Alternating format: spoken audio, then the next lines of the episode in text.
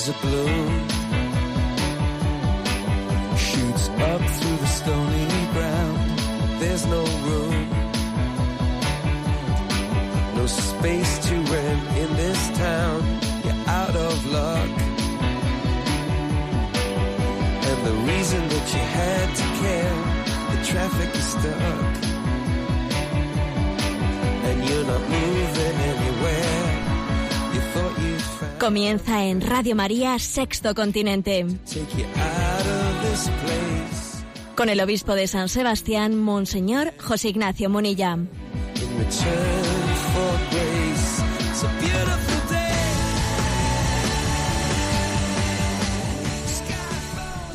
Un cordial saludo a todos los oyentes de Radio María. Un día más, con la gracia del Señor, nos disponemos a realizar este programa llamado Sexto Continente que lunes y viernes de 8 a 9 de la mañana realizamos aquí en directo. Realizamos este programa el 2 de enero, cuando ayer iniciaba el año 2017, en él celebrábamos la solemnidad de Santa María, Madre de Dios, que así comienza la Iglesia la celebración de un nuevo año, invocando a María como Madre de Dios, recibiendo esa bendición Urbi et Orbi que el Santo Padre, bendiciendo el año nuevo, nos, nos dirigía desde, desde la Basílica de San Pedro en Roma. El mensaje que un servidor envió pues para ese paso de año fue el siguiente. El tiempo es un don de Dios. Es su llamada a nuestra conversión. Es la fase experimental de nuestro destino eterno. Aprovechalo. Feliz año 2017. En primer lugar, quiero pues aprovechar el inicio de este programa para felicitaros a todos el año 2017. Feliz y santo año 2017. El que añadamos ese, esa palabra santo a feliz creo que es muy significativo. La única manera de que el año sea feliz es que sea santo. Feliz y santo año 2017 es un recordatorio de que no hay felicidad fuera de la santidad. Lo que más nos hace sufrir en esta vida son nuestros propios pecados, nuestra falta de coherencia, nuestra falta de santidad. El mayor enemigo contra la felicidad lo tenemos dentro de nosotros. No estemos achacando a factores externos la falta de felicidad. Por eso es tan importante decir feliz y santo año 2017. La reflexión, eso de que el tiempo es un don de Dios, es su llamada a nuestra conversión, es la fase experimental de nuestro destino eterno, pues creo que es una reflexión necesaria. Primero, caer en cuenta de que el tiempo, eh, el tiempo forma parte de los dones, de los talentos que Dios nos da para nuestro crecimiento. El tiempo, al igual que el espacio, son los parámetros en los que se desarrolla esa, esa llamada de Dios a la santidad. Dios nos da tiempo. ¿Por qué nos da tiempo? Porque sabe que el hombre necesita una maduración y ahí hay pasajes evangélicos hermosos, maravillosos en los que dice Deja, déjala un año más a ver si a ver si todavía no vamos a cortar este árbol, no vamos a cortarlo, déjale, lo cuidaremos un año más, lo abonaremos, lo regaremos, a ver si da fruto.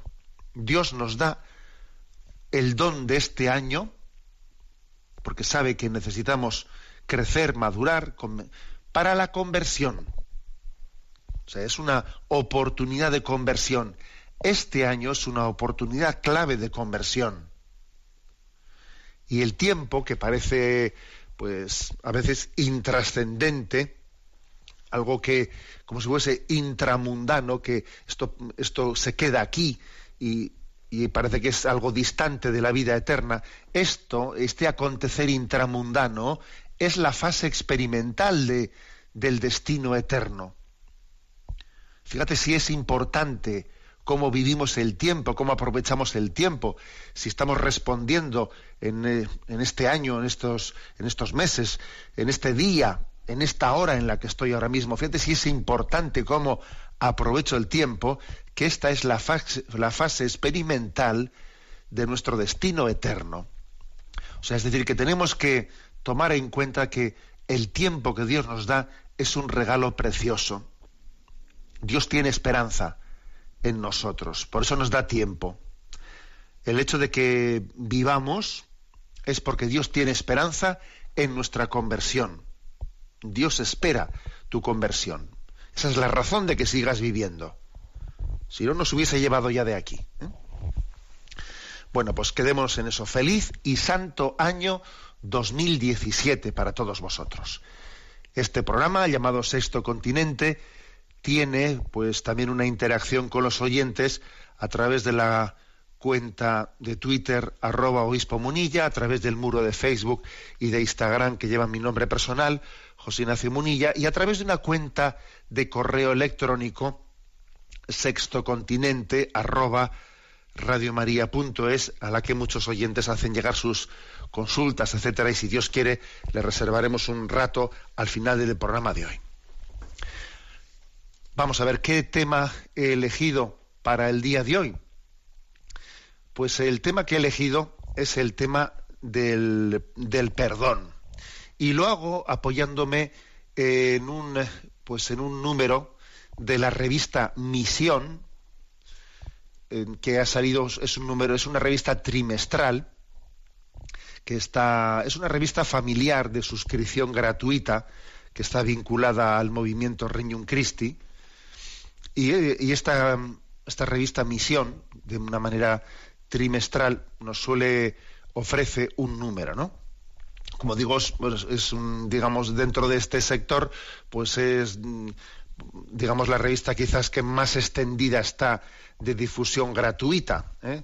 Luego, pues sencillamente suelen pedir pues, pues una colaboración para su sostenimiento. El caso es que el último número, que pertenece a eh, diciembre del 2016, enero y febrero del 2017, aborda el tema del perdón. De una manera, digamos, cruda, así frontalmente. Eh, dentro del sumario de la revista vienen cuatro artículos, ¿no? El perdón te hace libre, calumnias, infidelidades, abusos, son ofensas que nos rompen el, alma. Sin embargo, gracias a la experiencia del perdón, podemos recuperar la paz y la libertad. O sea, fíjate qué drama es el de ante abusos que uno ha recibido, infidelidades, el matrimonio, calumnias, cómo perdonar eso. También se habla de santos que ayudan a sanar las heridas del alma. Y una escritora, eh, Dawn Eden, que sufrió abusos sexuales durante su infancia, pues nos, comparte cómo encontró en la vida de los santos las claves para alcanzar el consuelo en ese sufrimiento y curar ¿no? pues las grietas de su corazón a través del perdón. Y, plantea también, ahí hay un, un artículo en el cual me quiero centrar especialmente. ¿Perdonarías a un exterrorista?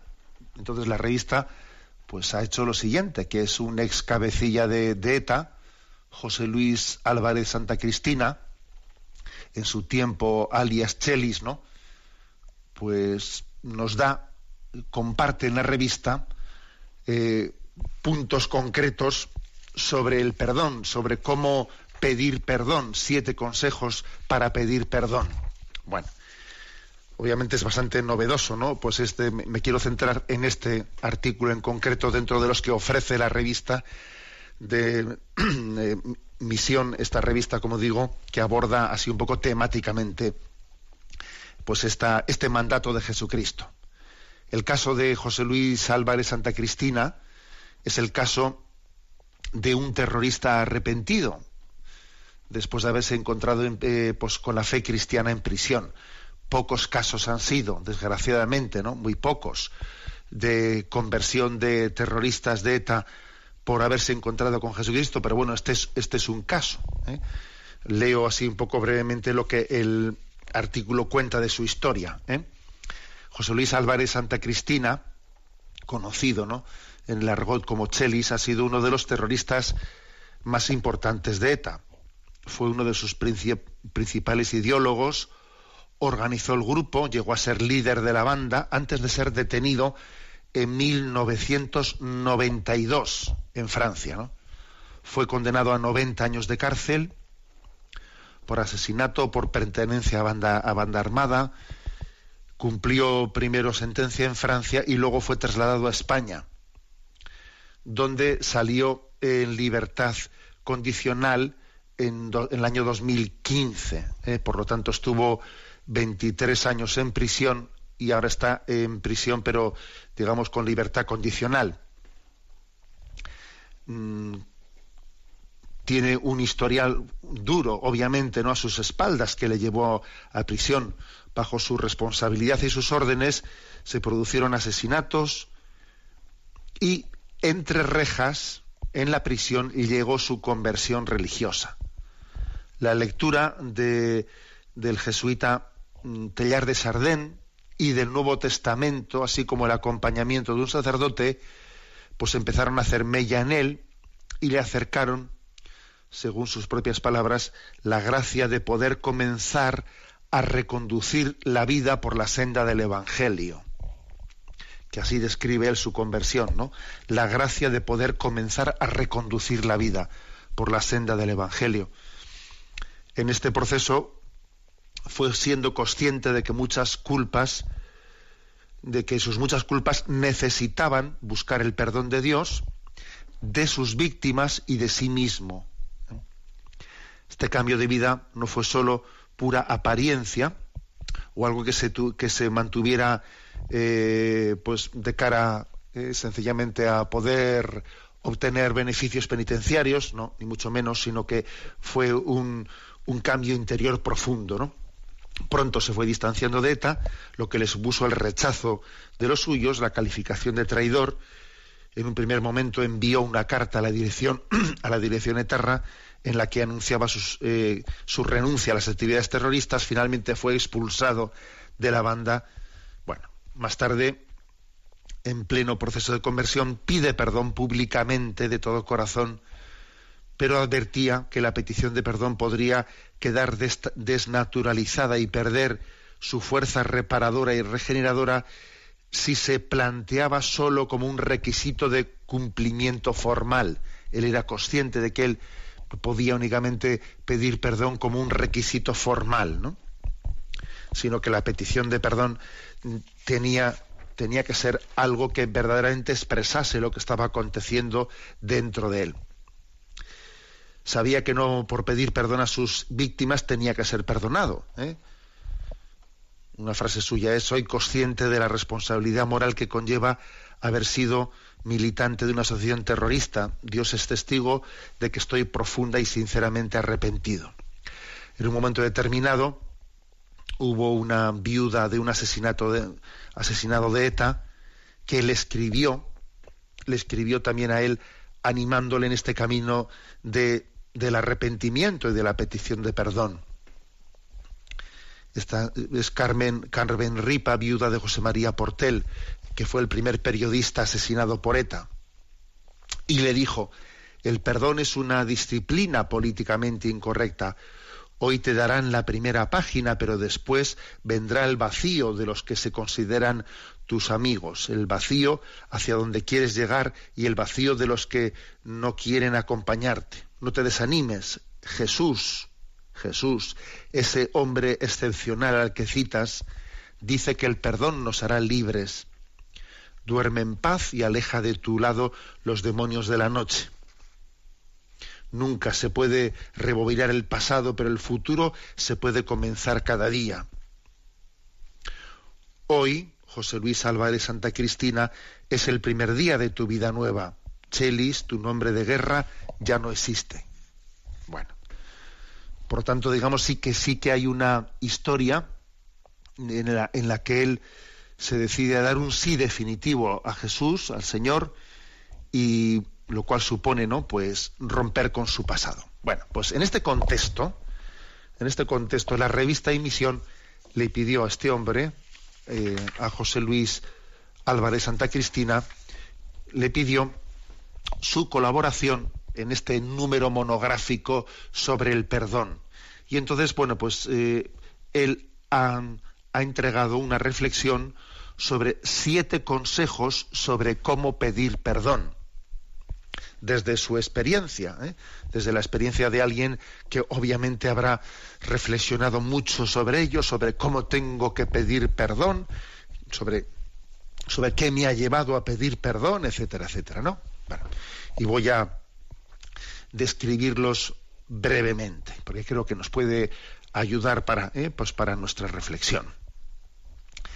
El primero, la petición de perdón, para ser auténtica y reparadora, debes hacerla ante todo y sobre todo desde el sufrimiento de la víctima, desde la conciencia del dolor generado, a veces de forma irreparable, en esa víctima y en sus familiares. Es decir, primer consejo, ¿no? O sea, primera, primera clave para, para que la petición de perdón vaya por buen camino. ¿eh? Él dice, hacerlo mm, poniéndote en la experiencia, en el pellejo, en el sufrimiento de la víctima. En el fondo, esto, esto pues responde a esa famosa regla de oro del Evangelio, que está en Mateo 7:12, cuando dice, trata a los demás como te gustaría que te tratasen a ti. No caigas en el subjetivismo, procura, haz el esfuerzo de ponerte en la situación de la otra persona y mira, y mira qué hubiese pasado si eso te lo hacen a ti.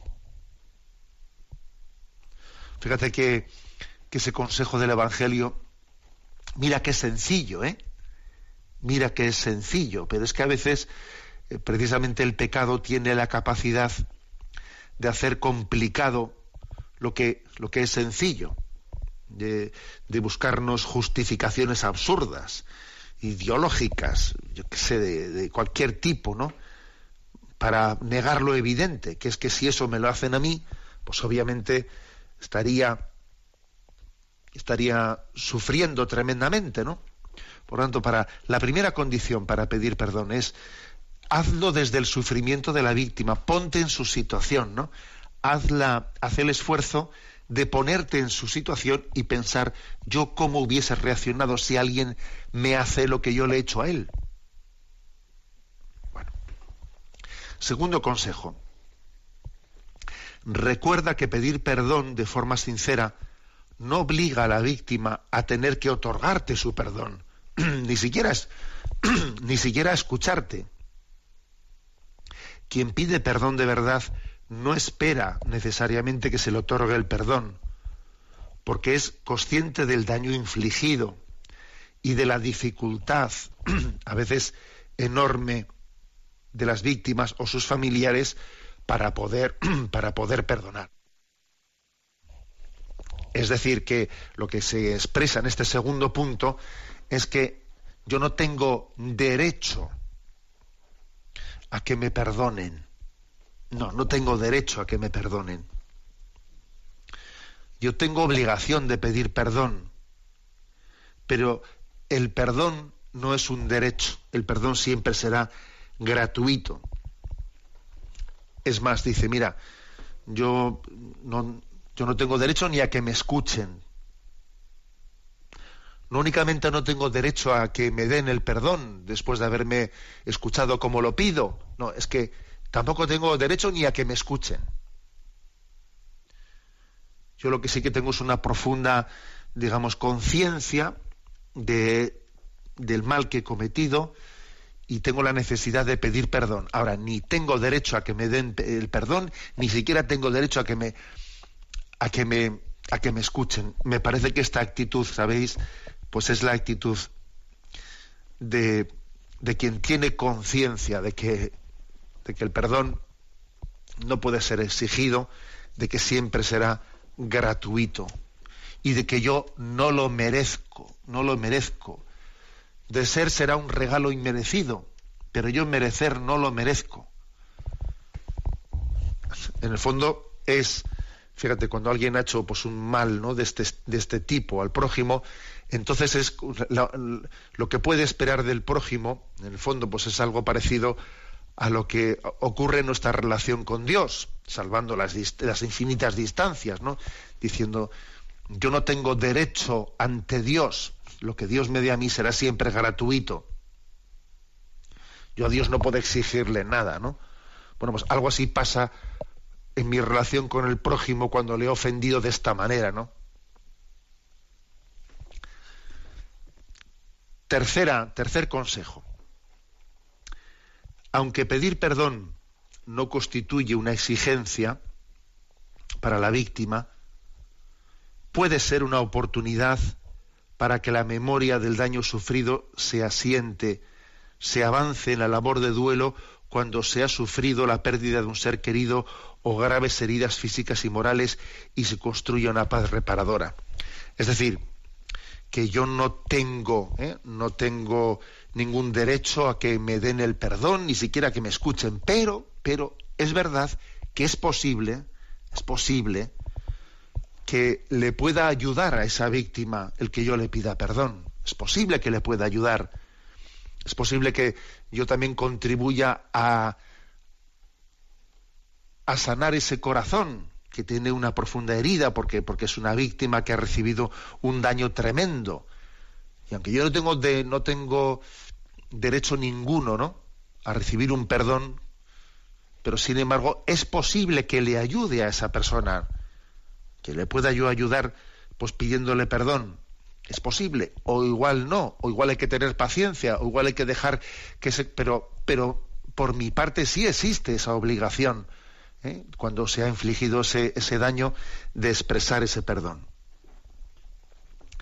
Cuarto, cuarto punto.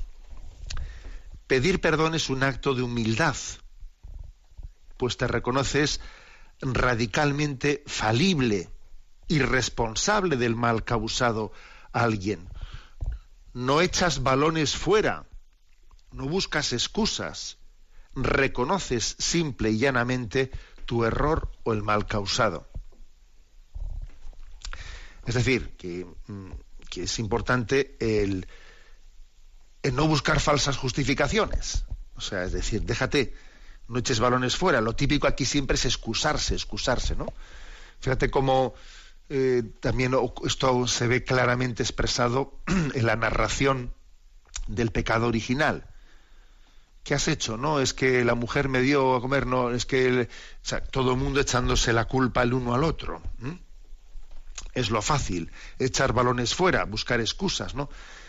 Es tan importante el que demos este paso de decir yo pecador, a ver, déjate de buscar excusas ni intentar eh, pues que en el relato de, de, los acontecimientos tú parece que estés vistiendo la cosa para que tú entonces entienda que es que tú lo has hecho porque había condicionamientos. Nada, déjate de rollos.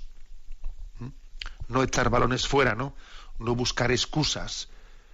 Tener la, la claridad de ponerse delante de Dios y decir, yo pecador, sin más ¿eh? sin más explicaciones. Quinta, ¿eh? quinta reflexión, quinto consejo de cómo pedir perdón. También es un acto de valentía porque lejos de toda arrogancia o sumisión deshumanizante a presiones externas, te atreves a enfrentarte al mal que has provocado. ¿Mm? Porque uno em, tiene, obviamente, ¿no? Otro tipo de, otro tipo de presiones en su alrededor. Puede haber muchas presiones en, torno a nosotros que dicen, no, no hagas eso, o haz un tipo de cálculo más práctico en tu vida, haciendo eso vas a, eh, vas a ser bien entendido, mal entendido. Los miedos de qué va a pasar si pides perdón de esa manera, si te humillas públicamente, el miedo a que te quedes sin, sin, sin un buen nombre, a cómo vas a ser percibido, el miedo a, desnudarte, vamos, el miedo a desnudarse, ¿no? no hay que tener miedo a la verdad. ¿eh? La verdad nos hará libres. Creo que la verdad está a favor nuestro, no está en nuestra, en nuestra, en nuestra contra. Nuestra contra. ¿Mm? Creo que esto es, esto es clave. La verdad no es mi enemiga, es mi único aliado. ¿Mm? Sexto punto. Piensa que pedir perdón es un acto genuinamente humano que muestra nuestra capacidad de reconocer el daño causado en quienes lo han sufrido. Al pedir perdón, inicias un proceso de reparación del daño y a su vez te reconcilias con, contigo mismo, con lo más profundo de tu dignidad. Eso sí, pedir perdón no responde en primera instancia a una necesidad psicológica o social que tengas, sino a un deber de conciencia para con la víctima. Es curioso también, ¿no? Este sexto punto. Es decir, hay un, proceso de reparación.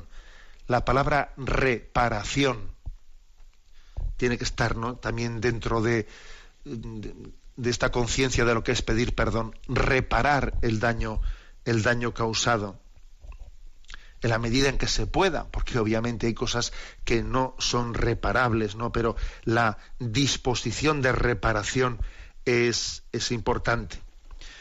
Fíjate, no ya como una, creo que algo importante que dice aquí es que no hay que entender el perdón como una especie de, o por lo menos principalmente como una necesidad psicológica que yo tengo, porque al pedir perdón psicológicamente, pues yo también me sano, o una necesidad sociológica, psicológica, dice que no. A ver, hay que pedir perdón desde el deber de conciencia para con tu víctima, no como si fuese una terapia para ti mismo, que te hará bien a ti también, sin duda, pero para que el perdón sea auténtico no, no hay que plantearlo desde tu yo, ¿eh? sino desde el deber de conciencia con la víctima.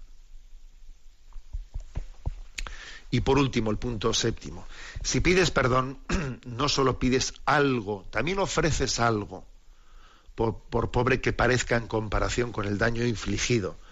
Ofreces humildad, sinceridad, remordimiento, empatía con el dolor de las víctimas y sus familias, muestras tu pesar por el mal cometido y sobre todo manifiestas tu libre voluntad para no volver jamás a realizar un acto semejante en definitiva, ofreces y muestras tu sincero arrepentimiento.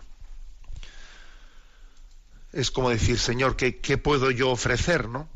¿Qué puedo ofrecer? Quiero, quiero ofrecer algo, ¿no? Y parece que, claro, lo que puedes ofrecer en realidad es pues, humildad, mm, remordimiento, empatía, y deseo, ¿no? Y deseo de, de, de, iniciar una vida nueva. Bueno, estos siete consejos sobre cómo pedir perdón son la respuesta que este exetarra José Luis Álvarez Santa Cristina envió a la revista Emisión y que la revista Emisión, perdón, no la revista Emisión, la revista Misión, eh, que Emisión es otra cosa. La revista Misión ha publicado en este, en este último número trimestral, ¿no? de diciembre, enero y febrero. Yo es obvio que, pues que, que estos siete consejos habrán sido fruto de muchas, eh, pues de muchas horas de reflexión que, que un etarra haya podido tener en, la, en su celda, en la prisión, durante años y años de su vida.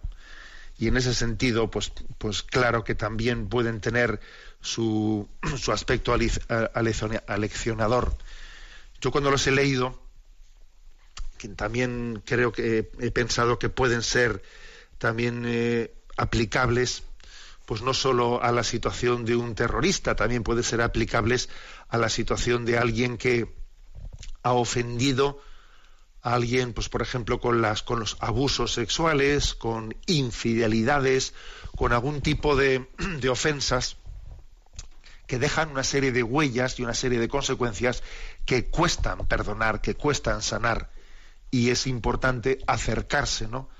Acercarse pues a esa a ese acto del pedir perdón sin sentirse con derecho a nada, pero sabiendo que la verdad nos hará libres. ¿eh? Bueno, pues valga como punto de partida para esta reflexión que ahora completaremos. Pero estamos en, en, este tiempo de Navidad y vamos a, a escuchar un villancico. Nace Dios.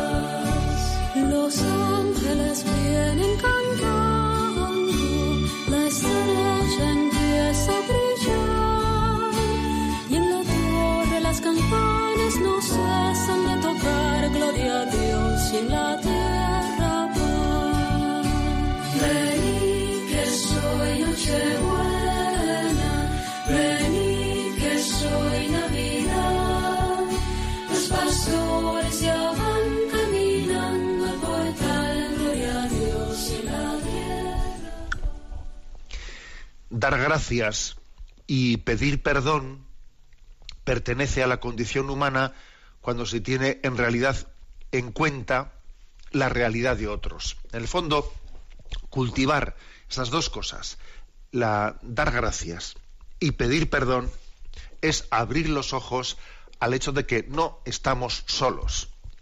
Y por eso se nos ha educado en dar gracias y por eso se nos ha educado en que hay que pedir perdón. Es ver la vida desde los ojos de los demás. ¿eh?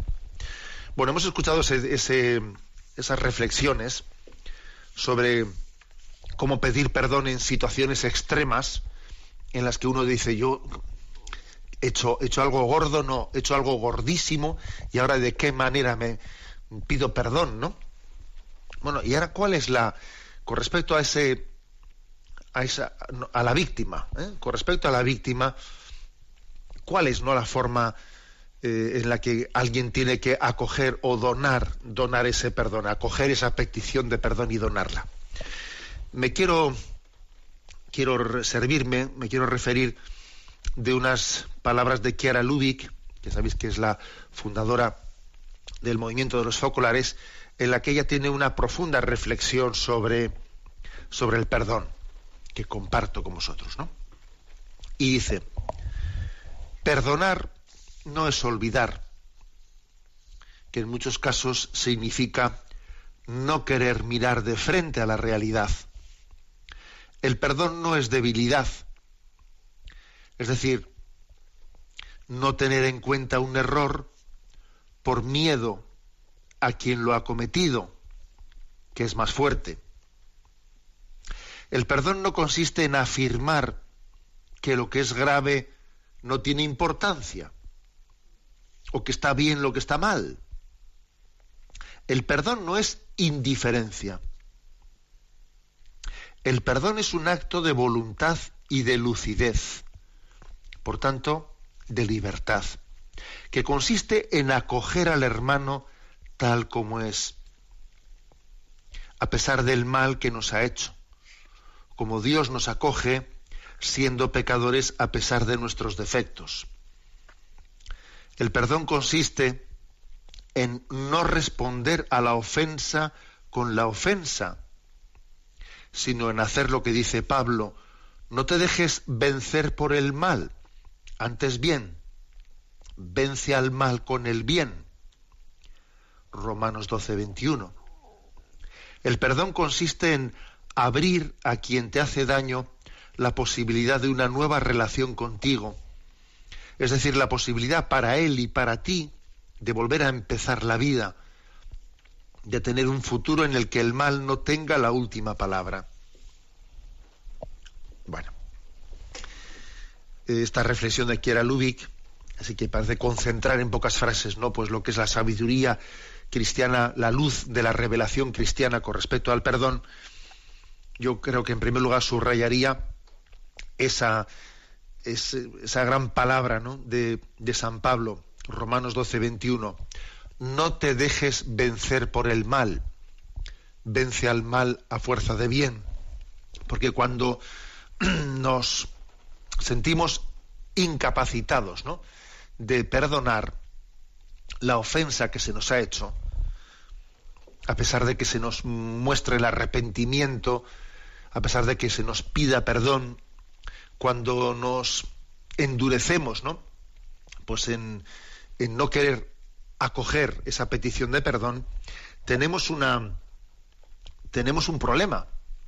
Y el problema es que no solamente igual hemos sido víctimas del mal, sino que igual el mal nos ha hecho daño moral además del daño físico que me ha hecho un, pues el, pecado de alguien, ¿no? Por ejemplo, pues, pues, el caso del terrorismo, ¿no?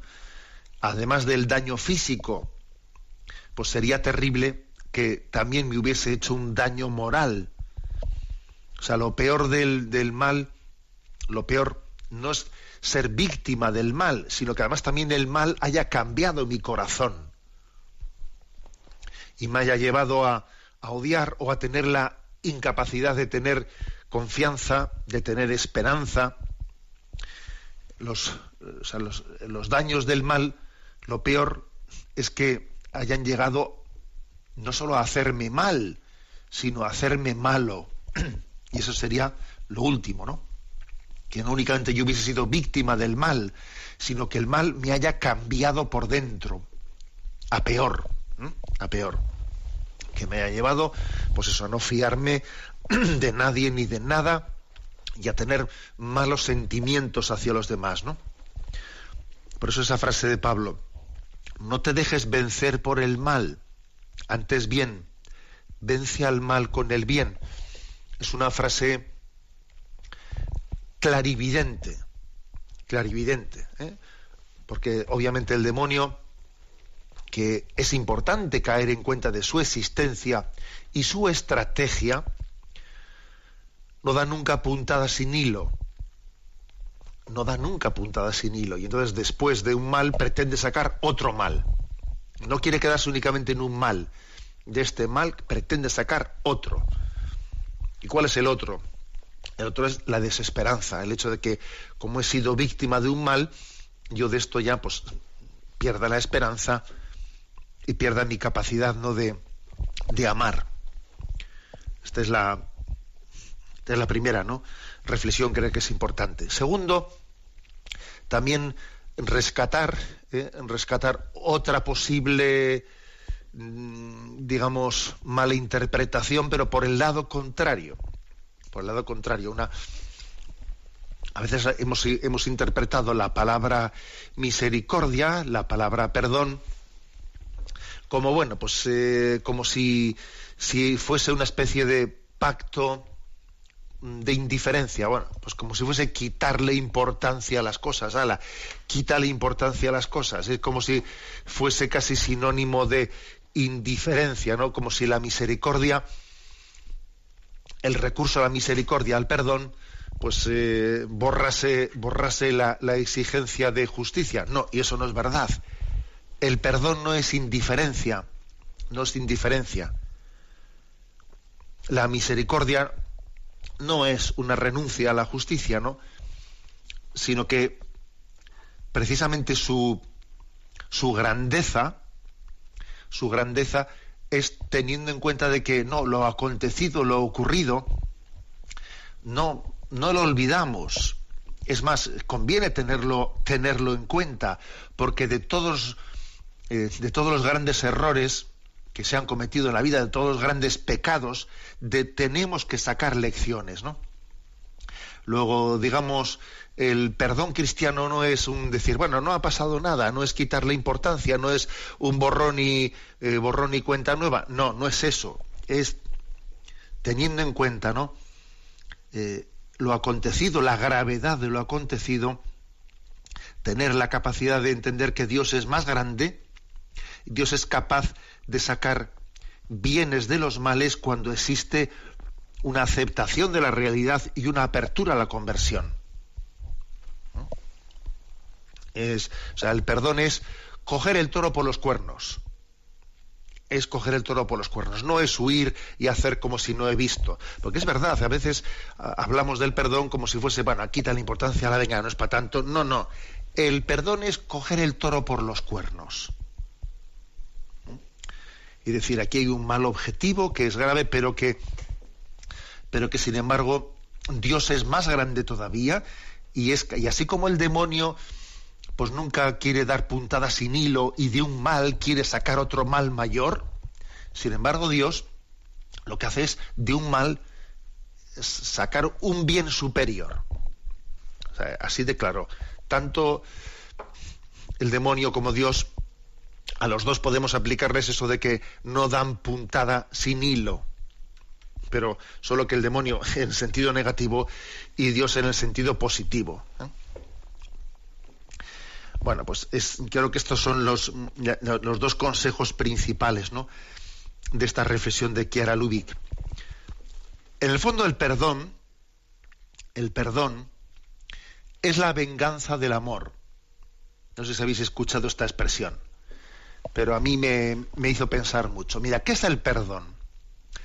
La venganza entre comillas, ¿no? Porque claro, la palabra venganza en sí, pues, pues, es, pues es negativa, ¿no? En su literalidad. Pero vamos a poner entre comillas la palabra venganza y entenderemos esta expresión. El perdón es la venganza del amor. Es decir, es el amor que tiene la última palabra. Es como cuando el amor vence por goleada y desenmascara eh, ah, desenmascara y deja desnudo aquel que, que había hecho un daño, ¿no? En el fondo, ese último es Satanás en última instancia, que está queriendo robarnos, robarnos la esperanza y robarnos el amor. El perdón es la venganza del amor. Y no olvidemos que la palabra perdón, precisamente, es un don superlativo, per, ¿eh? es un superlativo del don el don supremo es el perdón. El don de los dones es el ser capaz de, de volver a ofrecer el don a, pesar de que la vez anterior que se ofreció fue rechazado y fue desperdiciado. Ese es el perdón, el don persistente. El perdón es la venganza del amor, es el amor que no se cansa, el amor que, que es más perseverante que, el pecado. Bueno, pues esta es eh, la reflexión, ¿no? La reflexión a la que tenemos que concluir. Y con la oración de San Francisco de Asís creo que está todo dicho. Señor, hazme instrumento de tu paz. Donde haya odio, siembre yo amor. Donde haya ofensa, el perdón. Donde haya duda, la fe. Donde haya desesperación, esperanza. Donde haya tinieblas, la luz. Donde haya tristeza, la alegría. Escuchamos otro villancico.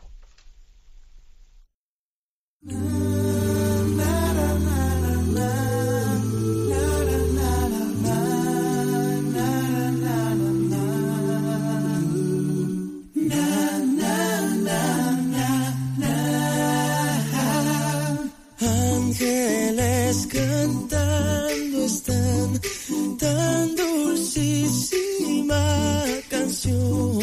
Las montañas su eco dan como fiel contestación.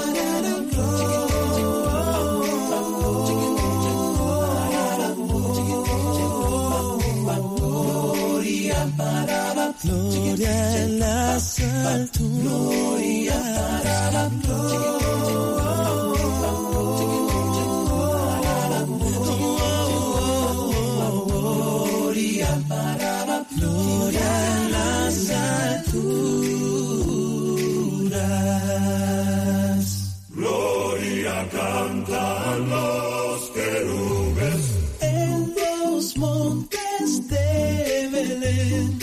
you.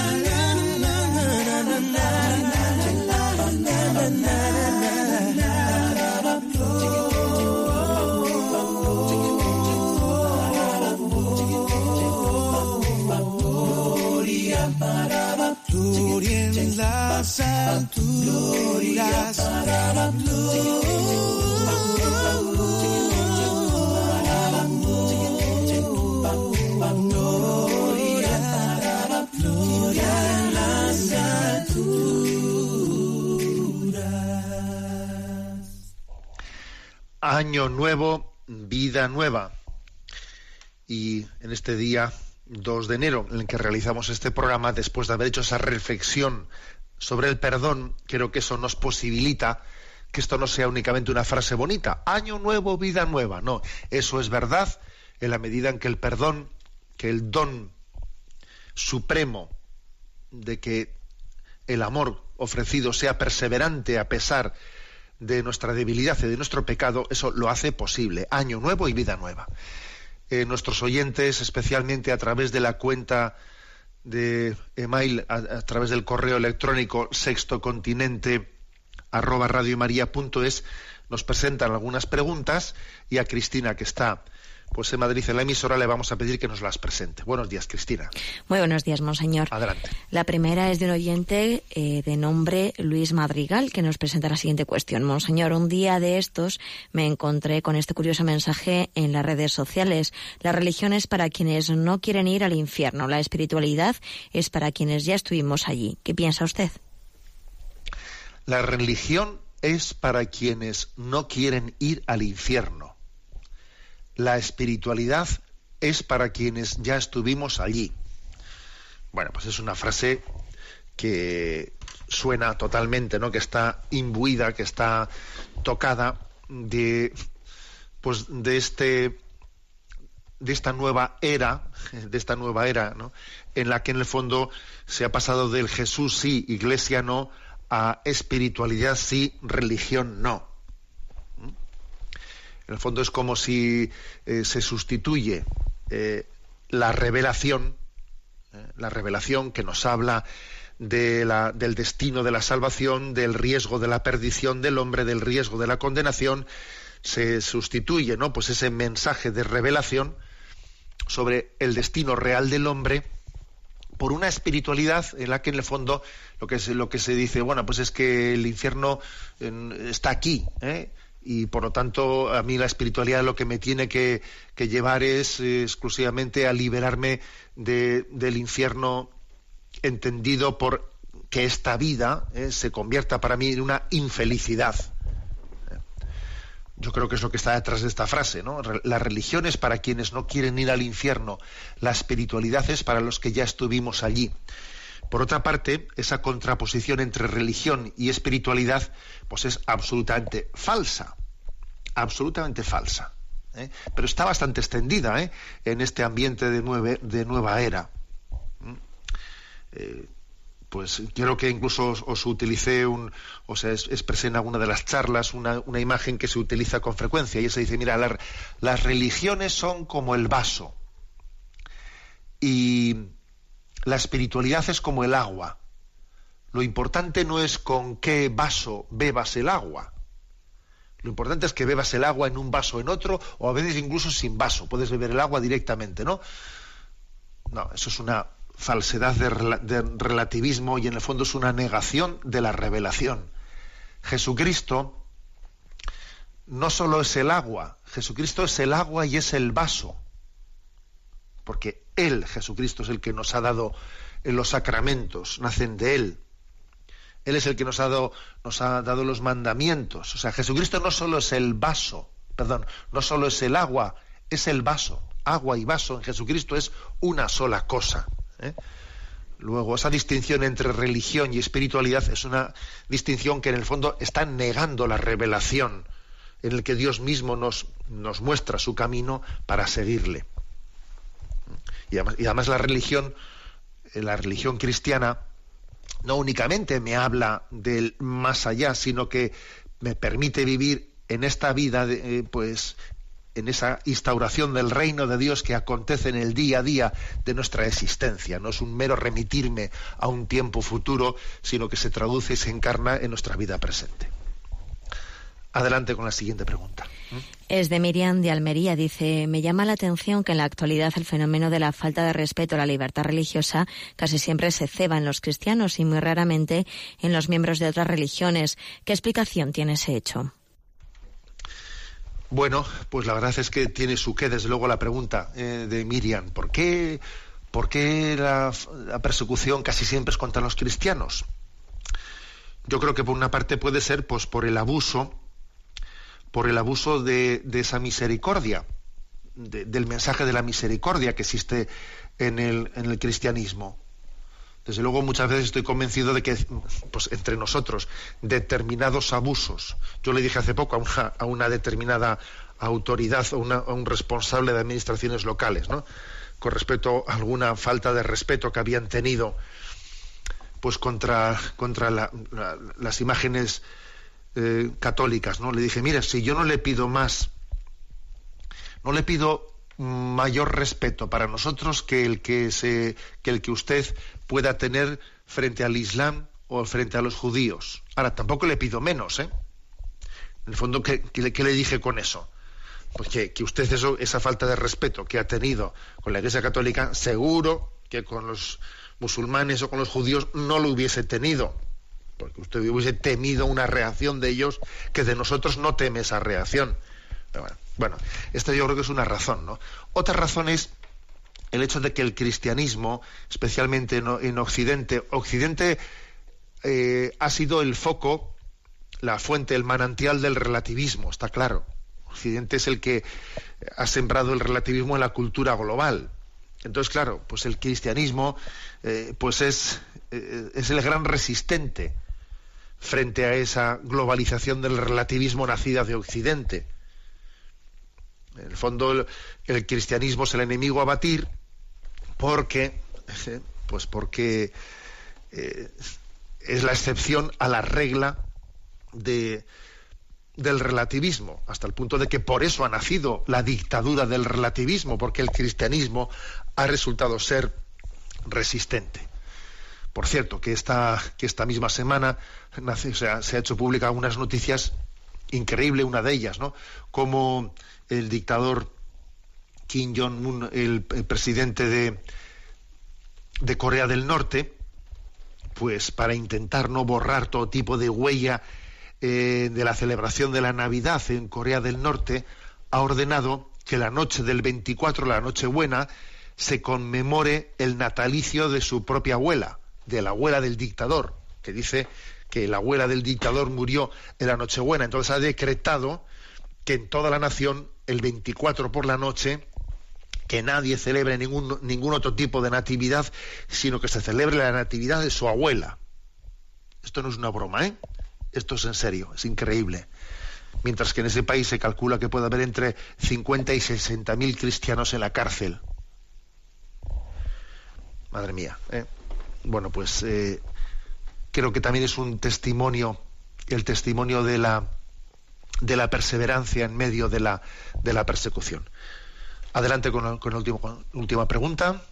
Nos escribe un oyente francés llamado Timbo, de 33 años, haciéndonos la siguiente consulta. Cuando se dice que Jesús, sentado a la derecha de Dios Padre Todopoderoso, habrá de venir para juzgar a vivos y muertos, me planteo la duda siguiente. ¿Sería otro juicio distinto al que sufriremos en nuestra muerte antes de la parusía, puesto que en ese momento el destino de las almas es el infierno, el paraíso o el purgatorio? Es decir, al morirnos y enfrentarnos al juicio individual, ya estaría nuestro destino sellado, bien el infierno de manera irremediable e irrevocable, viene en el paraíso para siempre, viene en el purgatorio de manera temporal hasta la expiación de nuestros pecados. Alude esta premisa a qué otro juicio se alude en el credo. He tratado de buscar la respuesta en el catecismo, pero no acabo de entenderlo del todo. Un abrazo en Cristo, que Dios le guarde atentamente. vamos a ver, eh, se habla, se distingue entre el juicio particular, que es el que tiene lugar en el momento de nuestra muerte, del juicio final, que es el que tendrá lugar al final de los tiempos, en la parusía, cuando venga, venga el Señor. ¿eh? por lo tanto, eh, sí es verdad que se hablan de dos juicios, juicio particular y juicio final. Ahora, no los entendamos como si uno fuese a contradicir al otro. ¿eh? El juicio, si el juicio, si en el juicio particular alguien ha recibido pues, eh, eh, pues el destino eterno del cielo, pues obviamente el juicio final lo único que hará será añadir la unión del cuerpo resucitado a, las almas en ese, gozar plenamente del cielo. Si alguien en el juicio particular, que Dios no lo quiera, ha recibido pues la condenación por su autoexclusión de, la salvación de Dios, el juicio final no hará sino ser confirmada esa autoexclusión, esa condenación, con la unión del cuerpo resucitado al alma. ¿Mm? Lo que ocurre es que quizás el estado, la, diferencia está en que el estado del purgatorio o la etapa de purificación necesaria para las almas que están con la esperanza del cielo, eh, pues esa etapa concluye con la parusía, con el juicio final, es decir, en la parusía, en el juicio final, concluye el tiempo de purificación de las almas y todas ellas entran, ¿no? Las que estaban en estado de purificación entran en el cielo. ¿eh? Pero vamos, decir que juicio particular y juicio final, pues obviamente no serán jamás contradictorios, ¿no? Bueno, concluyo recordando que estamos en la campaña de, Radio María, en la campaña de Navidad, y que tenemos que pegar todos un empujón para que esta radio de nuestra madre pueda seguir siendo evangelizadora y pueda seguir haciendo pues el milagro de decir pues todas las cosas que aquí acabamos de decir, porque no deja de ser un milagro que en medio de nuestro mundo con tanta frivolidad y tanta politiquería, tanta ideología, tanto pensamiento único, pues podamos decir, pues por ejemplo, todo lo que acabamos de decir. Esto es un milagro, ¿no? El poder tener esta libertad de evangelización. Y eso requiere una conciencia y un sostenimiento por parte de todos. ¿eh? Os animo a que el teléfono 902 500 518 sea el vehículo, el cauce para poder llevar adelante eh, esas donaciones. 902 500 518 uno también mi bendición ¿eh? a la del Santo Padre en este año nuevo. La bendición de Dios Todopoderoso, Padre, Hijo y Espíritu Santo descienda sobre vosotros. Alabado sea Jesucristo.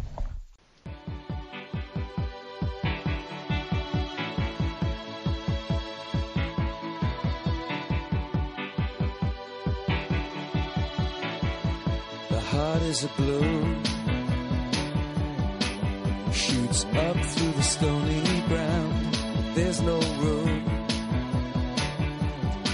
no space to rent in this town. You're out of luck. And the reason that you had to care, the traffic is stuck.